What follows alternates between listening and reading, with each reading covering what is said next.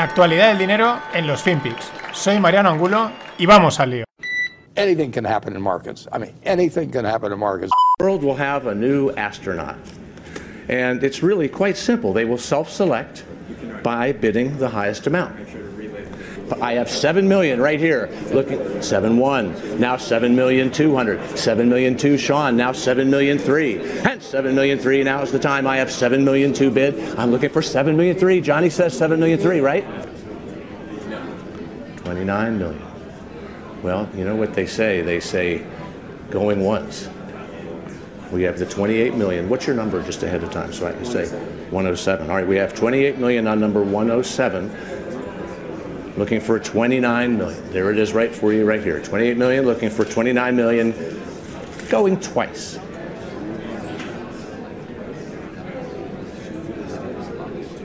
Please make sure you thank all your bidders. Thank you so much for the competition. Wouldn't be here without you. We really appreciate it. We have 28 million in the front, and he looks very excited about it. All right, going three times.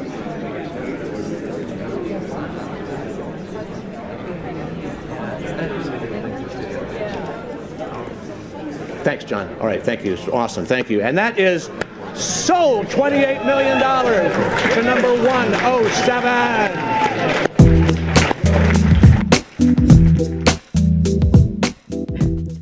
¿Qué tal, no financieros? Aquí tenéis a la subasta de. Eh, perdón, que está regulando el micrófono. La subasta del asiento en el Blue Origin, en el cohete que enviará a Jeff Bezos y a su hermano en el primer viaje espacial y subastado en una plaza que al final sale por 28 kilitos. No se sabe quién es. Qué mola especular, molaría que fuese Elon Musk, ¿no? Y que fuese, vestido como cuando fue al Late Night Show este, eh, Saturday Night Live, perdón, eh, fuese vestido de Wario, ¿no? Y ahí pues estaría bastante guay hablando, bueno, ¿qué hacemos? ¿Acabamos de irrumpir el espacio o no? 28 kilos, el viaje es el 20 de julio, así que eh, bueno, supongo que antes se desvelará esta persona o que ha soltado los 28 millones que van a una fundación para el desarrollo del espacio y estas cosas. Más cosas, seguimos con uno de los grandes temas. Eh, el tema de los contenedores, el tema de los puertos, el tema del comercio marítimo y el comercio mundial. Os dejo en la newsletter tres tweets que os voy a comentar ahora con datos interesantes a la vez que eh, asustan. Primero, el número de contenedores pedidos en estos primeros 5 meses de 2021 es el doble de todos los pedidos entre 2019 y 2020. una cosa brutal. Eh, un desfase. Mm, como lo queramos ver, la escasez de contenedores. Pero es que en 5 meses lo de. Mm, vamos. Lo de año y pico, dos, porque tampoco especifica muy bien si es 2019-2020, pero bueno, por lo menos un año entero es. Y yo creo que se refiere a los dos. El otro, el tiempo de espera en los contenedores en Shenzhen eh, se ha disparado de medio, de día a 16 días. El tiempo medio de espera en Shenzhen, que es, el tercer puerto más importante eh, del mundo de mediodía a 16 días, porque hay un brote de COVID de la variante Delta, que ya hay tantas variantes que no sabes cuál es, en el sur de China y bueno, pues mm, ya sabemos los chinos esto cómo lo tratan. Y es lo que parece que está afectando, aunque parece que por otro lado hay algunos puertos que están empezando a moverse, de mediodía a 16 días. Esto es una auténtica barbaridad. Y también os dejo el tweet de un vendedor de parrillas, de grills, para hacer, eh, pues eso, eh, carnes a la brasa que cuenta cómo el coste unitario de enviar una parrilla en contenedor ha pasado, el coste que paga por cada parrilla, ha pasado de 25,41 dólares a 71,14. Es decir, 45,7 eh, dólares de más. Esto es una auténtica barbaridad.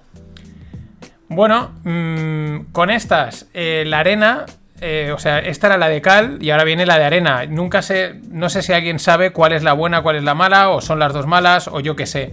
Pero la de cal era esa, como el dato, el dato así como, ostras, esto está poniendo mal. Eh, la de arena, podríamos decir, es el cobre está corrigiendo. Entonces estaría apuntando a un. a un, un enfriamiento de la economía, podríamos decir. Y digo que igual es la buena en este sentido porque quizá la economía está demasiado recalentada. O no, vete tú a saber. Es que esto al final es un jaleo que cada dato va por un lado, pero esto es cotización del cobre. No es que sea espectacular la caída, pero apunta que puede seguir corrigiendo. Interesante. Acordaros también, la madera también está, está encascándole. Con todo este. Con esta movida, con este panorama, pues tenemos a Jamie Dimon, el, el CEO, el que manda en JP Morgan Acordaros, Goldman Sachs y JP Morgan pues eh, son muy interesantes. Son el dúo, dinámico, el dúo dinámico, el dúo chistoso del mundo financiero, pero chistoso porque no sabes lo que van diciendo, hasta qué punto es verdad, hasta qué punto están jugando contigo, pero manejan los hilos de una manera muy importante. Bueno, pues estas declaraciones son interesantes. Dice que ellos ahora mismo están sentados en 500 billions, en 500 mil millones, en cash, en dinerito que tienen fresco. ¿Qué están esperando? Están esperando una subida de tipos de interés junto con una subida de inflación en los próximos nueve meses. Es decir, eh, están esperando oportunidades, ¿no? Porque entienden que lo que puede pasar es que hayan correcciones en los mercados si se dan este tipo de casos y por lo tanto buen momento para entrar. Hoy en Twitter había otra cuenta que decía, ojo, que normalmente una subida de tipos tampoco tiene por qué asociarse a una caída de los mercados. Sí, esto hay que ponerlo siempre la variable tiempo. En el largo plazo puede ser bueno, puede ser bueno que se suban los tipos, que se ajuste la economía, que se, deje este desfase de todo y por lo tanto igual una, subida de tipos es buena a largo plazo, igual, pero es verdad que en el, corto plazo, o sea, en, el momento, pues sería bastante chocante. Y con esas os voy a dejar una newsletter en la, newsletter eh, que se llama Doomberg. La descubrí hace poco, está bastante guay. Es un tío que Doom es de, pues de, que el mundo se acaba, ¿no? Pero bueno, también hace el juego con el terminal Bloomberg. Habla de cosas de finanzas y es de esta gente que tiene una opinión distinta eh, against the box y son gente que trabajan en el mundo, no, no, no gente que ha aparecido por ahí. Y hace un. Bueno, habla del tema de los puertos, dice que se está produciendo una situación cuanto menos curiosa y plantea estos tres escenarios. El tercero, y hace unos días estaba como en una de mis epifanías, divagaciones, me venía una idea similar. ¿Qué es lo que dice que está pasando? ¿Qué es lo que él ve? Y cuadra bastante. Eh, bueno, por un lado que tenemos la parte financiera, lo que hemos hablado. Se está imprimiendo pasta por todos los lados, están los tipos caídos, etcétera, ¿no? La bola de deuda. Bien, problema financiero. Dos, problema, digamos, llamémosle físico, llamémosle del comercio. Lo que estamos hablando de las cadenas de, suministro súper tensionadas. Y pinta que van a peor, lo que también llevamos comentando desde hace tiempo, porque lo llevan comentando los. Eh, pues los CEOs, los que llevan las empresas, las que están metidas en este fregado, que dicen esto no, de momento no parece que vaya a mejorar, incluso va a peor. Bien, hasta ahí los dos, dos de los tres. Ahora viene la tercera, que es la que me parece interesante, la que también hemos estado viendo. ¿Cuál es? El efecto viral, el efecto que va a tener Internet, la viralidad en la información. Esto en la crisis del 2008 no pasaba, existía Internet, pero aún no estábamos tan hiperconectados a través de tropecientas mil redes sociales que pasa algo en un lado y enseguida reacciona todo. O sea, todo, todo reacciona. Se acaban las sandalias porque ha salido una modelo con esas sandalias. Eh, como ha salido la modelo con las sandalias, automáticamente las, las, acciones en bolsa se disparan porque la gente se ha vuelto loca a comprar. ¿Me entendéis, no? Y claro, él, él lo plantea desde un efecto negativo, ¿no? En caso de un momento así de tensión, una liada gorda a nivel económico-financiera que se podría estar gestando o no, nunca lo sabemos, eh, dice el efecto que puede tener este, esta, esta super conexión y esta reacción tan rápida que generan las redes, este efecto viral mezclado con Internet. Estaríamos asistiendo, según dice, me parece un planteamiento interesante, pues eso, a la primera liada, sería una liada económica, por no decir crisis, ¿no? Lo que sea, eh, cuya componente nueva sería ese el impacto de las redes sociales de internet que lo vemos todos los días, lo vemos con la meme stocks y cosas de estas que vi, que sí, que te dicen que están los retailers ahí, pero realmente sabemos que están los hedge funds, pero está ahí, ¿no? Está ahí el tema. Y bueno, no sé por qué ha salido el doble, el doble clic. Eh, un par de empresas. Los inversores quieren más pastel de Stripe. Stripe es la pasarela de pagos. Mm, ya de lo que decimos, esto ya no es de una startup, esto es un mega gigante que está en vías de salir a bolsa. Aún no hay nada cerrado, pero parece que va a salir a bolsa. Y claro, como es un negociazo enorme, pues los inversores quieren entrar ahora por forrarse. Entre ellos Shopify y entre ellos Sequoia Capital, que es otro de los grandes fondos de inversión. Y hablando de inversión, digo, perdón, y hablando de Shopify, pues Shopify ha hecho un movimiento interesante. Por primera vez ha abierto su sistema de checkout. El checkout es la parte de pagos. Cuando haces en un e-commerce, todo lo que pasa mientras pagas, el antes, el después, pues lo ha abierto a clientes fuera del ecosistema Shopify, entre ellos Google y Facebook. Esto es interesante porque es la primera vez que abre esto de esta manera. Eh, ¿Qué busca? Pues los network effects, ¿no? Que sea muy fácil usarme, que estés ya conectado, ya que trabajas conmigo ya no vas a trabajar con nadie más y este tipo de cosas. Pero interesante, el tema de los pagos, y lo hemos comentado, está a tope.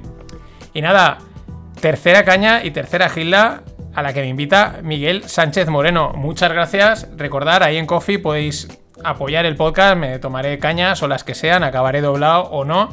Y, os lo agradezco. Y el challenge está lanzado. A ver quién se da cuenta del otro uso que se puede hacer una vez has hecho la aportación. Lo desvelaré a final de, la temporada para, para sorpresa de muchos y pocos.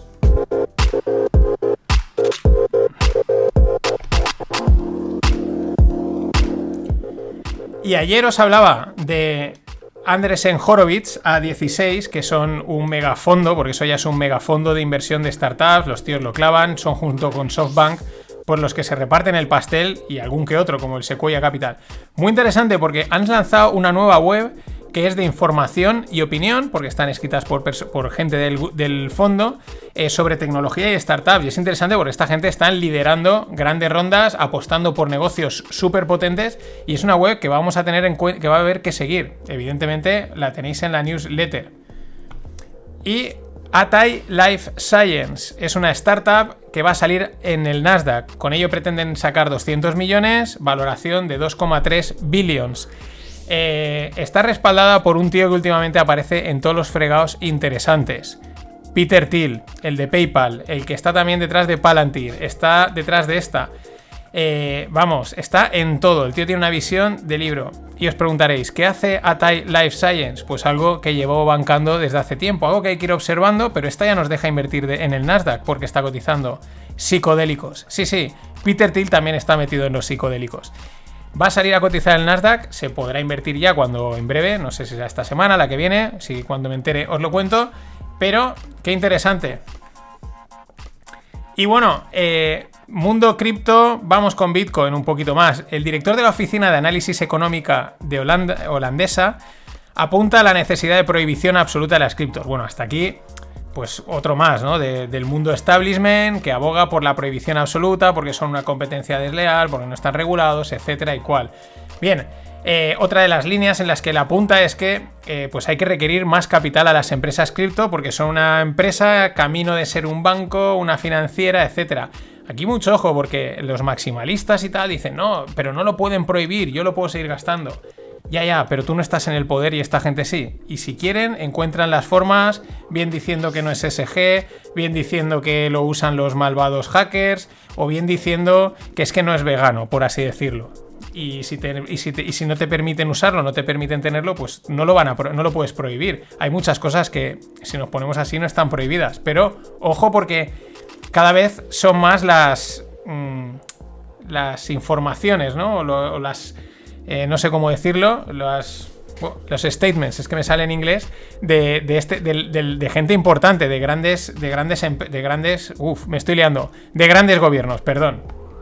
Y bueno, siguiendo con Bitcoin, el rumor es que parece ser que Goldman Sachs y JP Morgan, nuestros dos amigos, estarían montando un trading desk de volatilidad para Bitcoin. Bueno, aquí hay varias cosas. La primera, eh, Mm, ojo, porque también hubo, han habido épocas, como comentaban, que se montaron muchos trading desks para volatilidad de commodities y cosas así, y volaron todos, porque son bastante complicados. O sea, tampoco es que sea esto la panacea.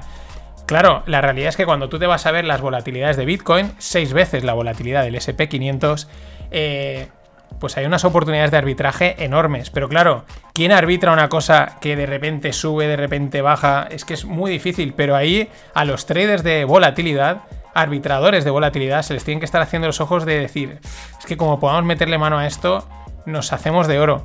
¿Qué otra cosa puede ser interesante? Pues podría aportar cierta estabilidad en el precio. Ojo, esto no quiere decir que el precio vaya a subir, al contrario, pensad en lo que sucede con el oro y la plata, que los grandes bancos, los grandes mm, financieros los tienen controlado, lo tienen fijado en un rango y de ahí no se mueve salvo que ellos quieran. Siempre se ha dicho que el oro debería valer muchísimo más de lo que vale. Así que si esta gente entra y tiene el interés que tenga en Bitcoin, tenerlo por la razón que sea, mucho ojo, porque eso tampoco quiere decir que es que se vaya a ir al millón, a saber la jugada que hacen y ojo, porque la volatilidad es un mundo, ya lo habéis visto, os lo, he ido contando, de estrategias que se cruzan unas con otras y vamos, una auténtica castaña compleja incluso para esta gente que es eh, especialista.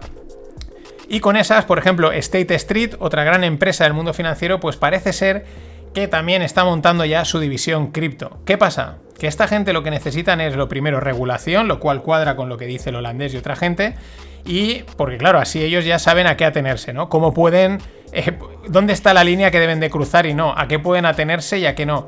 Pero también por otro lado, yo creo que esta gente lo que necesita es, vamos a dejarnos, vamos a dejar esto que sea para los mayores, dejarnos jugar a nosotros y luego el que quiera que se meta, porque esto funciona así.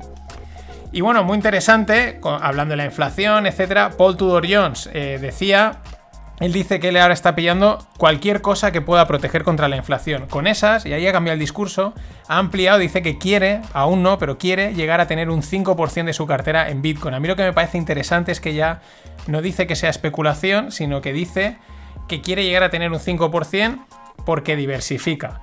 Eh, cuidado porque diversifica en el 99% del tiempo, pero cuando las cosas caen, como cayó en marzo todo, eh, vamos, em, cayó igual que el resto. Pero lo interesante es que igual está considerando cierta estabilidad del precio, acorde a lo que se estaba diciendo. No sé si me entendéis por dónde voy. Me parece un cambio interesante porque si es una especulación, estos tíos saben especular y saben que no tienen que jugarse más de un 1 o un 2 o un 3%. Pero bueno, le seguiremos la pista a este, que ojo, con el oro hace unos años se la pegó gorda. Aquí nadie, nadie es perfecto.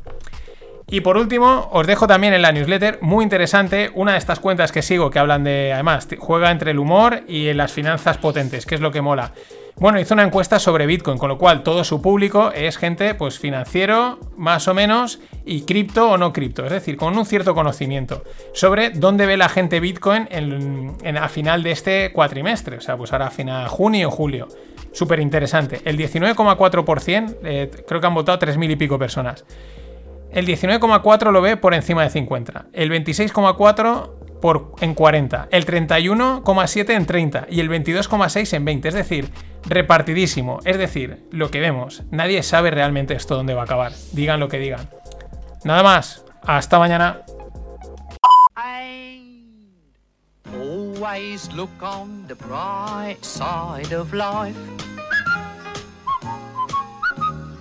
Always look on the light side of life.